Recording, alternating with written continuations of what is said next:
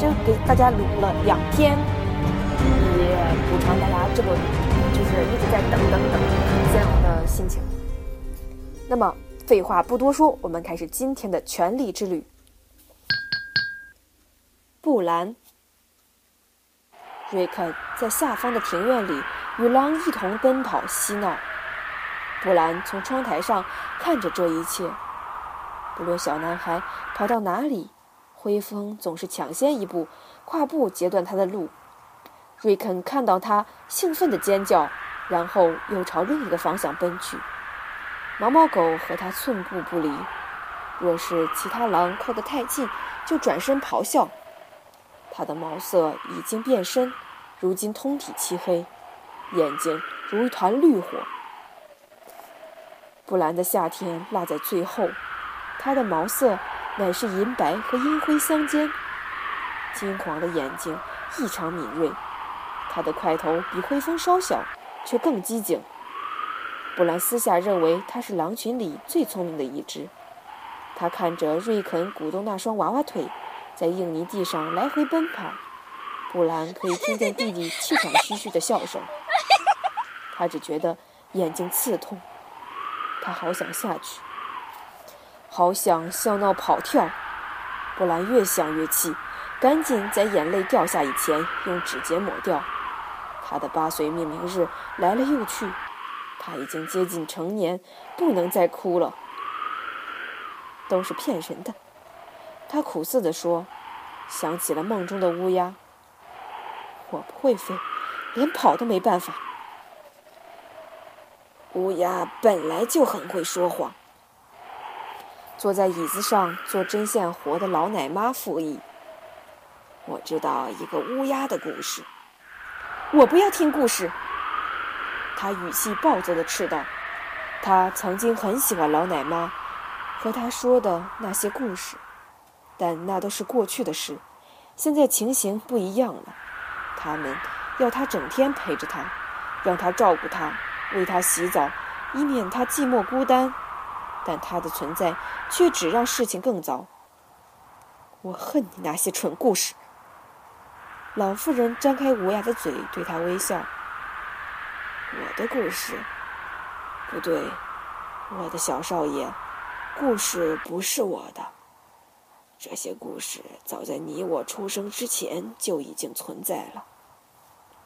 她真是个丑老太婆，布兰恶毒的想，佝偻着缩成一团，满脸皱纹，眼睛差不多瞎掉，连爬楼梯的力气都没有。满是斑点的粉红头皮上只剩几小撮白发，没人知道他究竟有多老。父亲说，他小时候大家就已经叫他老奶妈了。他无疑是林东城里最老的人，说不定是七国里最老的寿星。他出来城堡是为当布兰登·史塔克的奶妈，因为他的母亲在生他的时候难产而死。这个布兰登是布兰的祖父瑞卡德公爵的哥哥，或许是弟弟，或是瑞卡德公爵父亲的兄弟。老奶妈每次说的都不一样，但不管哪个版本。故事里那小男孩总死于三岁时夏天的一场风寒，老奶妈和他的孩子们却在林东城常住下来。他的两个儿子都死于劳勃国王夺取王位的那场战争，他的孙子则在平定巴隆葛雷乔伊叛变时于派克城的城墙上殉难。他的女儿们早已陆续远嫁他乡，现在也都不在人世。如今他的血脉只剩下阿多。就是那个头脑简单，在马房里工作的巨人。只有老奶妈依旧好端端的活着，继续做她的针线，说她的故事。我才不管是谁的故事，布兰告诉他，我就是讨厌他们。他不想听故事，也不要老奶妈，他想要父亲母亲，想到外面尽情奔跑，让夏天陪在身边。他想爬上残塔，喂乌鸦吃玉米。他想跨上他的小马，和两个哥哥一起驱驰。他想要一切都回到从前的样子。我知道有个故事，是讲讨厌听故事的小男孩。老奶妈露出她那蠢笨的笑容，说：“她手中的针同时还穿梭个不停。”咯咯咯，听得布兰只想对他尖叫。他知道一切都回不去了，乌鸦骗他飞，结果他醒来之后，不但两脚残废，世界也都改变。父亲、母亲和两个姐姐弃他而去，甚至连私生子哥哥琼恩也不告而别。父亲原本答应让他骑真正的骏马前往君临，但他们没等他，便动身南下。鲁恩师傅拆了一只鸟，把他醒来的消息带给了埃德公爵，又派一只给母亲，一只给守卫长城的琼恩。然而，全都音信杳然。孩子，鸟儿常常会迷路，师傅这么告诉他。从这里到君临有好长一段路要飞。中间有无数老鹰伺机拦截，信不一定能传到他们手中。然而对布兰而言，他们好像都已在他沉睡时死去，或者说死的是布兰，而他们已然将他遗忘。乔里、罗德里克爵士、维扬普尔、虎伦、哈尔温、胖汤姆以及四分之一的守卫也都走了，只有罗伯和小瑞肯留下来。但罗伯也变了个人。现在的罗伯是一城之主，至少他正朝这个目标努力。他配上一把真正的剑，从来不笑。白天他都把时间花在操演士兵和练习剑术上。金戈交击声充斥教场，布兰却只能孤独地坐在窗台边观看。到了晚上，罗伯把自己和鲁恩师傅锁在房里。交换意见或讨论账目，有时他会和哈里斯·莫兰骑马出巡外地的庄园，一去就是好几天。而只要他外出超过一日，瑞肯便会哭着追问布兰·罗伯还会不会回来。其实，就算待在林东城，罗伯城主也都和哈里斯·莫兰与席恩·格雷乔伊待在一块儿，没时间陪两个弟弟。我来说说筑城者布兰登的故事吧。老奶妈说：“你最喜欢这个故事了。好几千年以前，筑城者布兰登兴建了林东城。有人说，绝境长城也是他建造的。布兰知道这个故事，但他并不特别喜欢。喜欢这个故事的，或许是另一个叫布兰登的孩子。有时，老奶妈会误以为他是许多年以前他养育的那个婴儿布兰登。”有时又会把他和他布兰登伯伯混为一人，而伯伯早在他出生以前就被蜂王所害。他活了这么多年，母亲曾对他说，以至于所有叫布兰登史塔克的人，在他脑子里都变成了同一个。我最喜欢的才不是这个，他说，我喜欢的是那些吓人的。他听见外面传来一阵骚动。便转身望向窗外，瑞肯正穿过广场，朝城门楼跑去。狼群跟在后面。然而布兰所处的高塔方向不对，看不到究竟发生了什么。他不由得恼怒地一拳捶在大腿上，却毫无感觉。啊啊，我亲爱的孩子，你出生在夏季。老奶妈静静地说。哪里懂得真正的恐惧，小少爷？当冬天来临，积雪白尺，冰风自北方狂啸而来，那才是真正的恐怖。当长夜漫漫，终年不见天日，小孩在黑夜里诞生，在黑夜里长大，在黑夜里死亡。而冰原狼、骨瘦嶙峋、百鬼穿梭林间，那才是恐惧降临之时。你说的是异鬼吧？布兰暴躁地说：“是啊。”老奶妈同意。几千年前，一个出奇寒冷、严酷的漫长冬季降临人间。只是今天的人类已不复记忆，在一个长达整整一代人的长夜里，城中的国王和圈里的主官同样颤抖着死去。母亲们宁可闷死自己的孩子，也不愿见他们挨饿受冻。他们放声大哭，眼泪却冻结在脸颊上。话音和之针同时静止。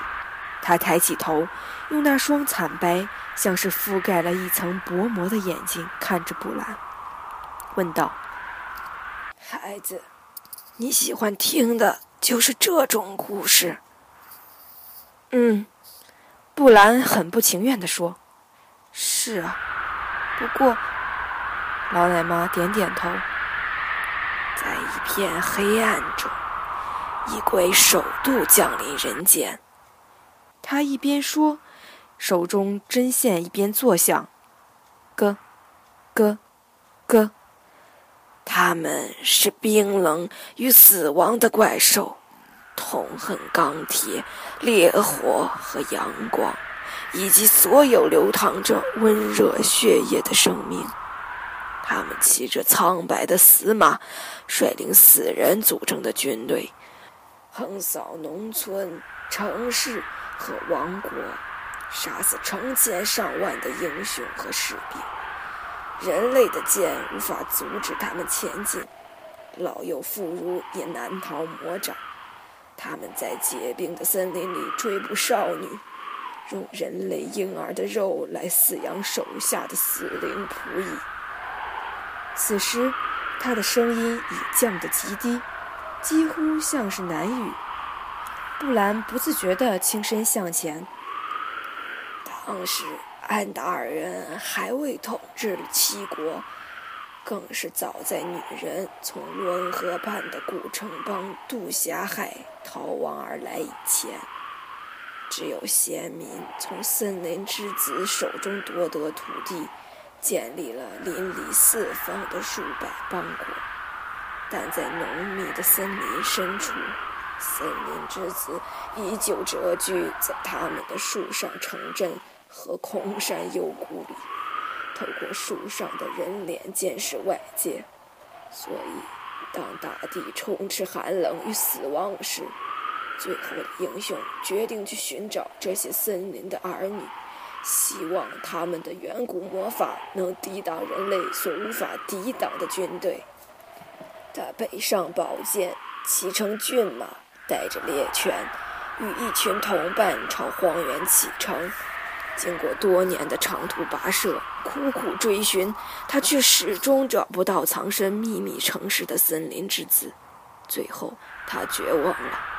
他的朋友相继落难，他的战马和爱犬也先后死去，就连他的宝剑也被冻结成冰，一触即碎。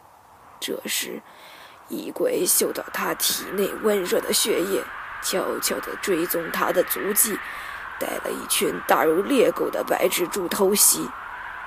房门砰的一声打开，把布兰吓得心脏都快从嘴里跳将出来。但进来的人不过是鲁温师傅，阿多站在他身后的楼梯间。阿德，马童叫道。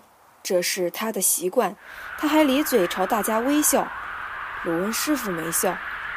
我们有访客，他宣布，而你必须出席，布兰。我正听故事呢。布兰抱怨：“小少爷，故事可以等下再听。待会儿您回来的时候，哼，他们都好端端的等着你呢。”老奶妈说。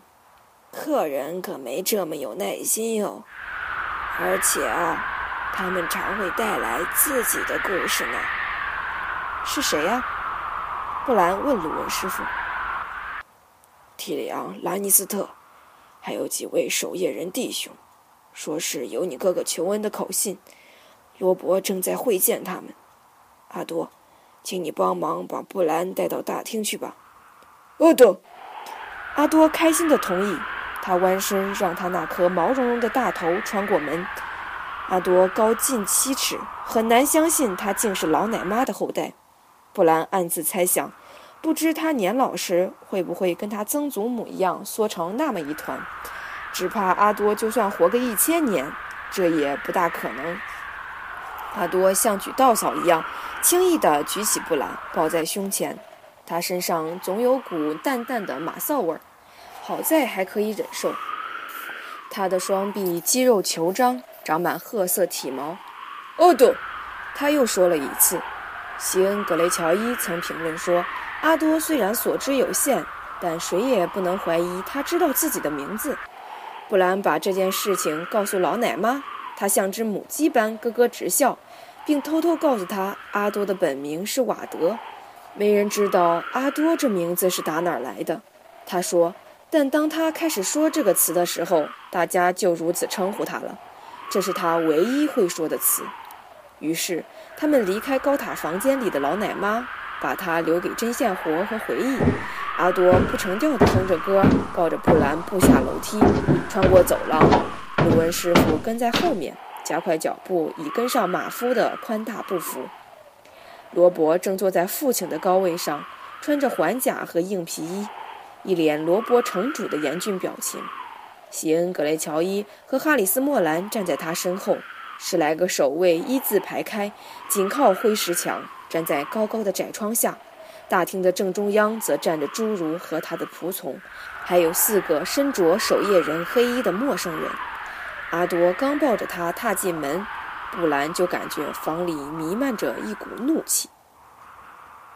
只要是守夜人的弟兄，我们都欢迎。各位在林东城想住多久就住多久。罗伯用罗伯城主的声音说：“他的佩剑横放在膝上，让大家都能看见，即便布兰也知道摆着出鞘的武器待客是什么道理。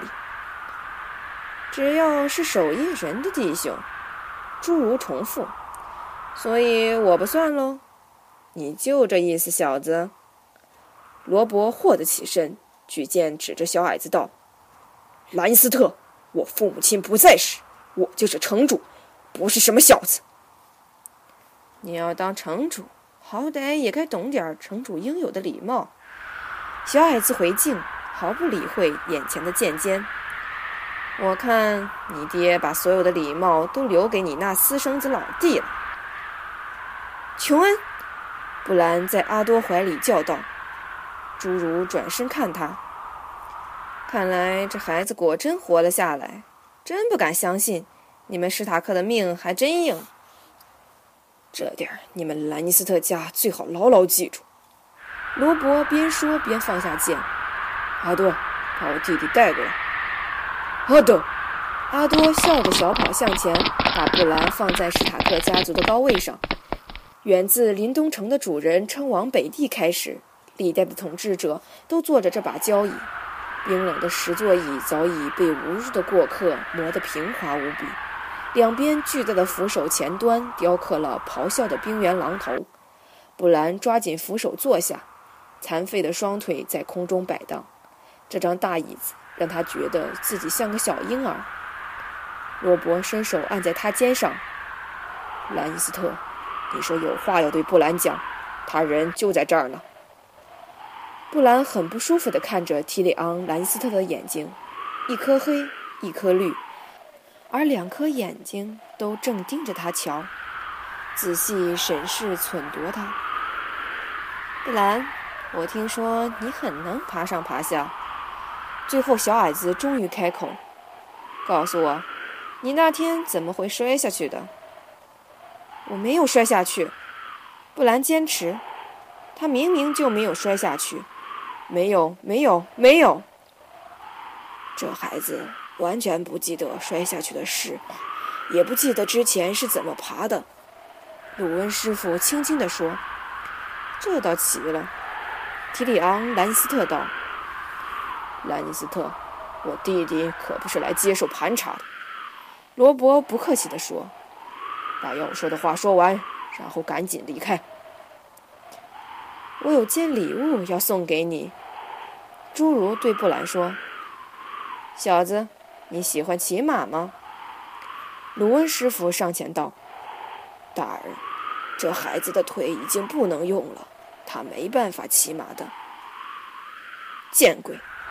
兰尼斯特说：“只要有合适的马匹和鞍具，就算残废也能骑。”这句话如利刃刺进布兰的心坎，他只觉泪水不听使唤地充满眼眶。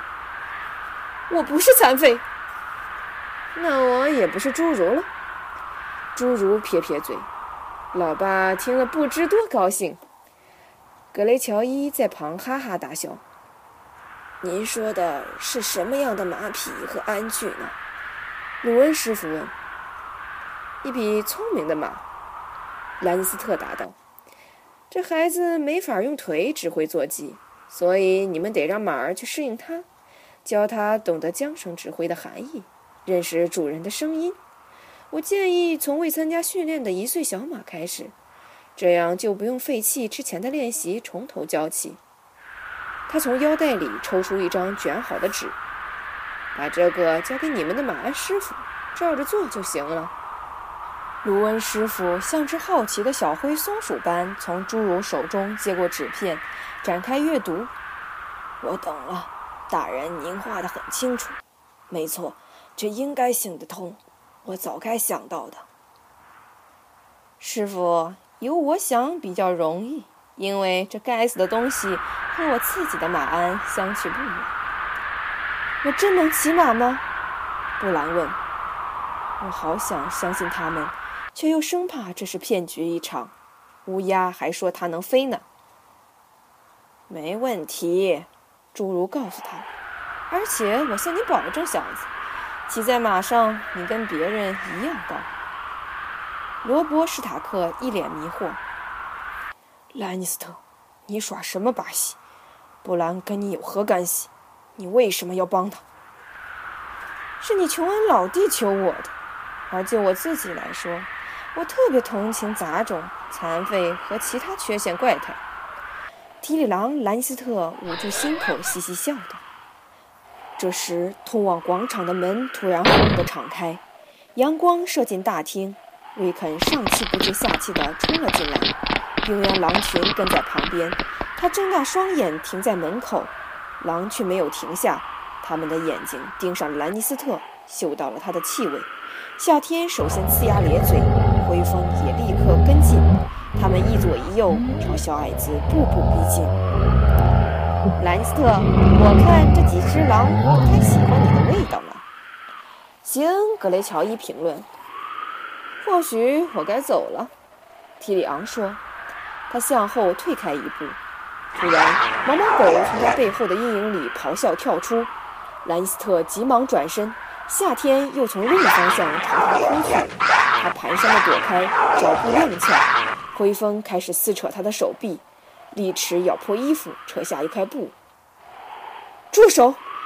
眼看兰斯特家的随从纷纷伸手拔剑，布兰连忙从高位上喊道：“夏天，过来！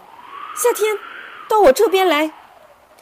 冰原狼听到声音，瞟了布兰一眼，又转头看看兰斯特，接着他从小矮子身边走开，趴到布兰晃来晃去的双腿下。罗伯原本屏气凝神，这时他也叹了口气，唤道：“灰风。”他的冰原狼安静而迅速地跑到他身边，只剩下毛毛狗眼里闪着绿火，还在对小矮子低吼：“瑞肯，叫他停手！”布兰朝他的小弟喊道。瑞肯这才回过神来，尖叫：“回家了，妈妈，回家了！”黑狼朝兰尼斯特吼了最后一声。然后朝瑞肯跑去，瑞肯紧紧搂住他的脖子。提里昂·兰斯特解下围巾，抹抹额头，用平板的声音说：“这可真有意思。”大人，您没事吧？他的一名手下握着剑问，边说边紧张地看着那群冰原狼。袖子破了，裤子里面湿得一塌糊涂，但除了自尊心受损，总算没缺胳膊断腿。连罗伯都很惊讶。这些狼，我不懂他们为什么会。想必他们是错把我当晚餐了。兰尼斯特僵硬地朝布兰鞠个躬。小骑士，感谢你把他们叫开，不然的话，我跟你保证，他们会觉得我很难吃的。现在我真的该走了。大人，请您等等。卢恩师傅说。他走到罗伯身旁，两人交头接耳了一会儿。布兰想听听他们在说什么，但话音太低。罗伯·史塔克终于把剑收回鞘里。我，我想我是太急躁了。他说：“您帮了布兰一个大忙。”嗯，所以，罗伯竭力想让口气显得自然。如果您愿意的话，兰尼斯特，就让林东城款待您吧。小子，少假惺惺！你既不喜欢我，也不希望我待在这儿。我看城外的壁东市镇里有家旅馆，我还是去那儿弄张床，这样我们俩都会睡得安稳些。说不定我还可以花两个铜板找个标致的姑娘帮我暖暖床呢。他转向一位年老驼背又满脸胡渣的黑衣弟兄说：“游轮，我们天一亮就往南走，你一定可以在路上找到我的。”说完，他挣扎着摆动起那双短腿，经过瑞肯身边，走出门外。他的手下紧跟在后。四个守夜人留了下来。罗伯迟疑地转向他们：“我已经派人备好房间，以及足够的热水，让你们洗净路上的尘土。我衷心希望今晚能荣幸地与各位共进晚餐。”他这番话说得很怪。连布兰都听得出这是他特意背来，而非发自肺腑。但黑衣弟兄们似乎不以为意，仍旧感谢他的好意。阿多把布兰抱回床上，夏天跟着他们步上高塔楼梯。老奶妈已经坐在椅子上睡着了。阿多说：“阿多。”然后抱走轻轻打鼾的曾祖母。布兰躺着思考。罗伯刚才保证他可以和守夜人一起在大厅里吃晚餐。夏天，他唤道。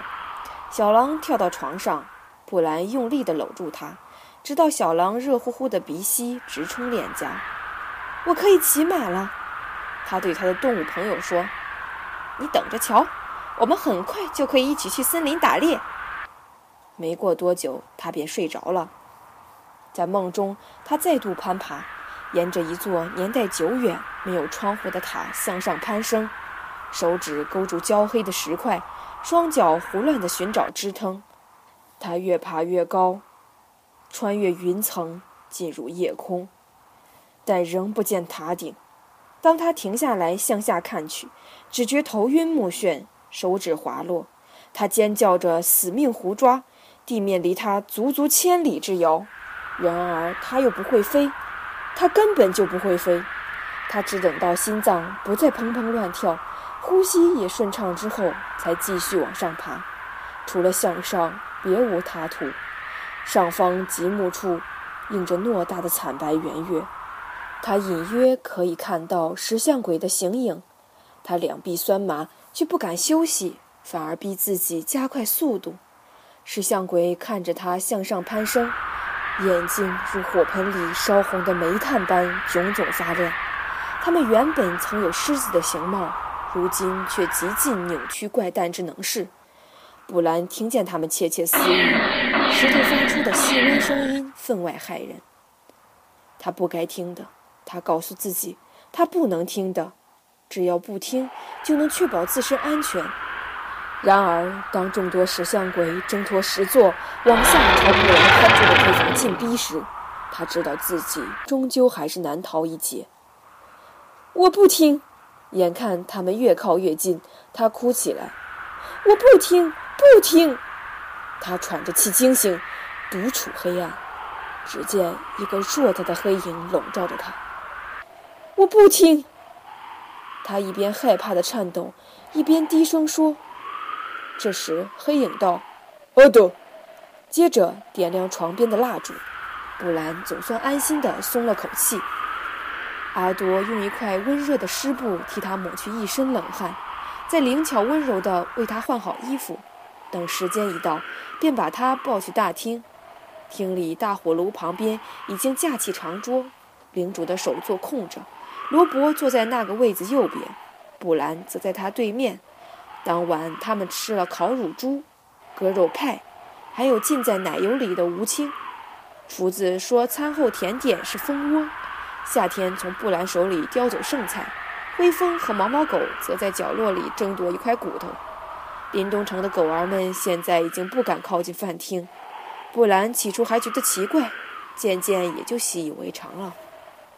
尤伦是黑山弟兄里最年长的一位，所以管家让他坐在罗伯和鲁恩师傅之间。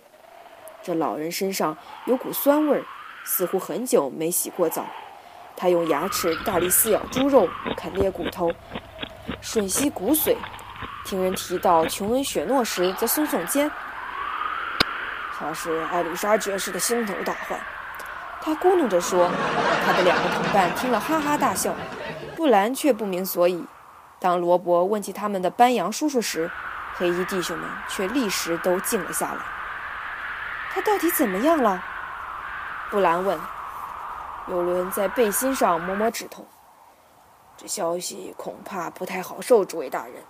说出来实在对不起这顿丰盛晚餐。但既然问了，我就直说：史塔克他是回不来了。另一个人说：“熊老派他去找威马罗伊斯，不过他到现在还没回来。”李大人，太久了。尤伦说：“我看八成是死了。”我叔叔没死。罗伯·史塔克高声道，语音中充满愤怒。他从长凳上起身，伸手按住剑柄。你听见没有？我叔叔没死。他的声音响彻石室。布兰突然害怕起来，浑身酸臭的老游轮抬头看着罗伯，不置可否地说：“大人，你爱怎么说都成。”他边说边吮卡在牙缝间的肉。几位黑衣弟兄里最年轻的那个不自在地在座椅上动了动。长城上没有人比班扬史塔克更熟悉鬼影森林，他应该能找到路回来。谁知道嘞？游轮道：“或许能，或许不能。从前许多厉害角色到了森林也是一去不回。”此刻，布兰脑中所想只有老奶妈故事里的异鬼和最后的英雄，在白茫茫的森林里，被死人和猎狗一般大的蜘蛛穷追不舍。半晌之间，他十分害怕。接着，他突然想起故事的结局：森林之子。他脱口而出：“森林之子会帮助他的。”席恩·格雷乔伊暗自窃笑。鲁恩师傅开口道：“不然，森林之子早在几千年前便已销声匿迹，如今只剩下树上楼客的脸。”老师傅，在这儿或许是这样没错。游轮说：“但出了长城，谁知道呢？在那儿。”想分辨活人跟死人都不容易！当天晚上，等碟盘收拾完毕，罗伯亲自把布兰抱回卧床，灰风领路在前，夏天紧随在后。以他的年龄，哥哥算是相当强壮，何况布兰轻得跟堆破布似的。然而楼梯又陡又暗，当他们终于走上塔顶，罗伯已经气喘吁吁。他把布兰放上床，为他盖上毯子。吹熄蜡烛，罗伯在黑暗中陪他坐了一会儿。布兰想跟他聊聊，却不知该说些什么。我保证，一定会帮你找到合适的马。最后，罗伯低声说：“爸妈他们会回来吗？”布兰问他：“当然会。”罗伯的语气充满希望。布兰知道，此刻和自己说话的是罗伯哥哥，而非罗伯城主。母亲很快就会回来了，说不定我们可以一起骑马去出城迎接她哟。看到你骑在马上的英姿，他一定会又惊又喜，对不对？即使房间漆黑一片，布兰也能感觉到哥哥的微笑。然后咱俩可以往北骑，去看看长城。咱们先瞒着琼恩，你我两个哪天说走就走，跟出去冒险一样。出去冒险，布兰渴望地附送着。他听见哥哥低声啜泣。屋里太暗，看不到罗伯脸上的泪水，所以他伸出手找到哥哥的手，十根指头紧紧交握。今天为大家录播的内容已经结束，第一本书马上就要录播完成了，终于看完一本，相当不容易。那么，希望大家仍旧能支持我，继续关注我的电台，拜拜。